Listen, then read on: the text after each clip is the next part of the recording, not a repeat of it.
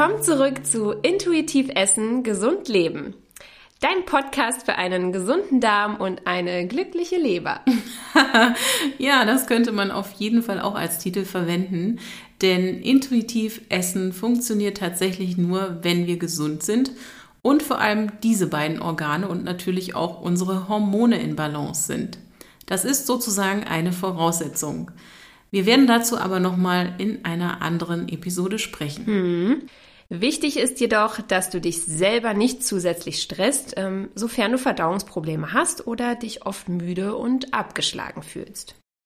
Allein, dass du das wahrnimmst und für dich hinterfragst und dich dann auch mit dem Thema generell auseinandersetzt, ist ein wichtiger erster Schritt. Eine aus der Bahn geratene Verdauung oder eine geschwächte Leber lässt sich nicht von heute auf morgen regenerieren. Aber du kannst schon mit kleinen Maßnahmen täglich etwas dafür tun. Wichtig ist jedoch, dass du den ersten Schritt machst. Ja, gerade die Leber ist ja für ihre enorme Regenerationsfähigkeit bekannt. Deswegen können bereits kleine Änderungen im Alltag zu einer deutlichen Verbesserung führen. Heute möchten wir dir gerne ein paar Tipps mitteilen, mit denen du dieses wundervolle Organ entlasten kannst. Ja, und ich fange da doch direkt mal an mit dem ersten Tipp. Marcel hat es ja schon in unserem Interview in der letzten Episode erwähnt. Gewöhne dir an, am Morgen einen halben Liter Wasser zu trinken, am besten warm oder auf Körpertemperatur und du kannst natürlich auch den Saft einer halben Zitrone, einer halben Limette oder ein bis zwei Teelöffel Apfelessig hinzufügen. Alle drei sorgen dafür, dass das Wasser einen basischen pH-Wert hat. Und da in der Nacht verschiedene Regenerations- und Reparaturprozesse im Körper ablaufen, werden Säuren und auch Stoffwechselabfallprodukte in der Leber angesammelt und das Trinken von Wasser mit den genannten Zusätzen sorgt dann dafür, dass diese am Morgen schleunigst ausgeschieden werden und unser Körper wieder remineralisiert wird. Hm, genau. Aber ich muss sagen, auch das Trinken von warmem Wasser mit etwas Ingwer und Kurkuma-Wurzel hat einen ähnlichen Effekt. Dafür ähm, schneidest du ein paar Scheibchen der Wurzeln ähm, und schälst die auch am besten und übergießt sie dann mit heißem Wasser ähm, lässt das natürlich dann etwas abkühlen und trinkst das am besten noch warm. Mhm. Dieses Wasser ähm, eignet sich vor allem im Winter oder auch für Menschen, die eher zum Frösteln neigen. Denn ähm, die Zitrone hat ähm, in der TCM und auch im Ayurveda nämlich eine eher kühlende Wirkung. Und Ingwer und Kurkuma, die haben aber eine wärmende Wirkung und halten dich sozusagen von innen heraus warm. Und Kurkuma ist übrigens auch unabhängig davon besonders gesund für unsere Leber. Wenn du also mit Kurkuma würzt oder vielleicht auch hin und wieder eine warme Kurkuma-Latte trinkst, mit etwas Mandelmilch vielleicht oder auch mit Hafermilch, ist das eine super Sache. Und ich persönlich rühre es auch gerne mit etwas Zimt in meine Porridges. Ja, sehr lecker. Ich liebe Kurkuma auch vor allem in Gemüsegerichten. Und wo wir bei Gewürzen sind, auch bittere Gewürze wie das bereits erwähnte Bitterbasenpulver sind super für die Leber. Diese Pulver vereinfachen es natürlich, dass wir wieder mehr Bitterstoffe in unseren Alltag einbauen können. Denn viele Gemüse und Salate, das haben wir auch schon erwähnt, sind heute nicht mehr so bitter, wie sie es ursprünglich einmal waren. Wenn du also Bitterstoffe in Form von Bitterbasenpulver in etwas Wasser einrührst und vor dem Essen zu dir nimmst, unterstützt du nicht nur deine Verdauung, sondern du entlastest auch deine Leber.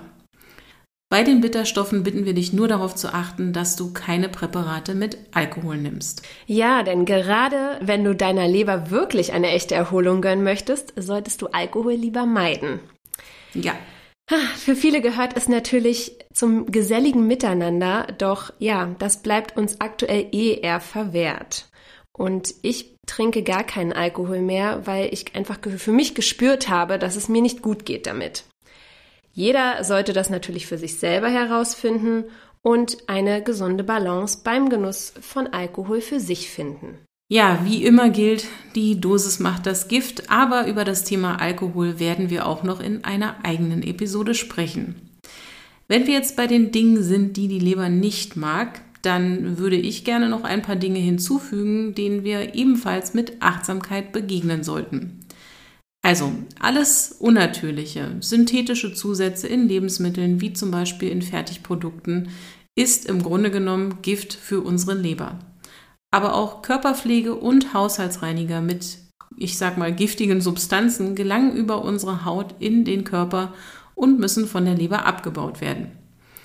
Wenn du also ganzheitlich für deine Leber und deine Gesundheit sorgen möchtest, dann meide diese Dinge, soweit es dir möglich ist.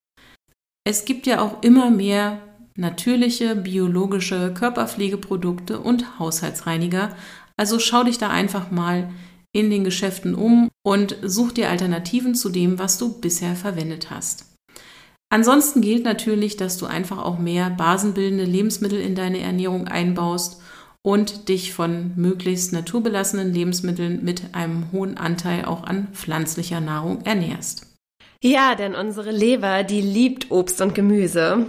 Nur stellen die Pestizide, Fungizide und Herbizide und was es da sonst noch alles gibt, wieder eine zusätzliche Giftbelastung dar. Daher unser Appell, greife lieber zu Bio-Lebensmitteln. Wenn du Gemüse und Obst kaufst, was Saison hat und auch vielleicht noch regional ist, dann sparst du nicht nur Geld, sondern wirst noch mit einer höheren Dichte an Vitalstoffen belohnt. Das lohnt sich also doppelt. Ja, und was den Verzehr von Fetten angeht, sollten auf jeden Fall Transfettsäuren aus Fertiggerichten, Mikrowellenessen, aber auch stark Omega-6-reiche Lebensmittel wie zum Beispiel Sonnenblumen und Distelöl, sowie auch tierische Fette wie Schweineschmalz und Wurst gemieden werden. Denn generell mag unsere Leber eine zu fettreiche Ernährung nicht.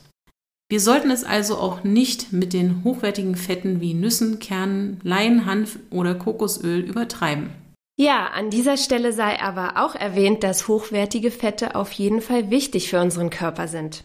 Vor allem für unser Hormonsystem denn das benötigt einen gewissen Anteil von Fetten, um überhaupt zu funktionieren.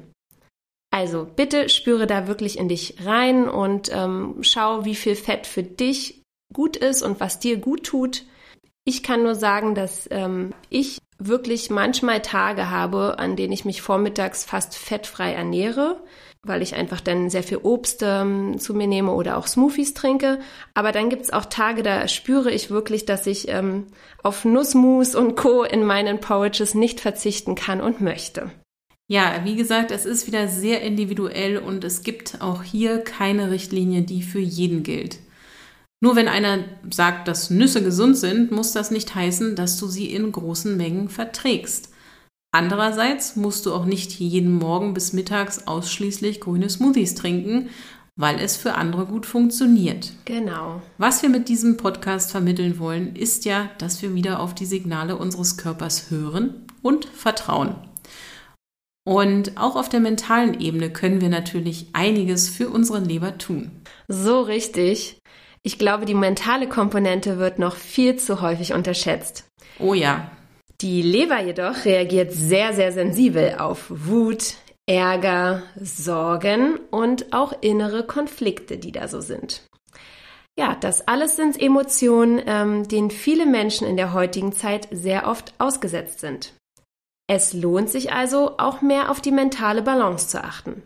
Vor allem, wenn wir die Leber ganzheitlich entlasten wollen.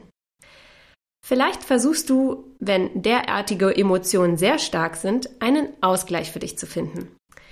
Bewegung in der Natur zum Beispiel ist da eine ja besonders heilsame und dennoch relativ simple Methode. Denn das hilft, um die Emotionen auch mal mit etwas Abstand zu betrachten.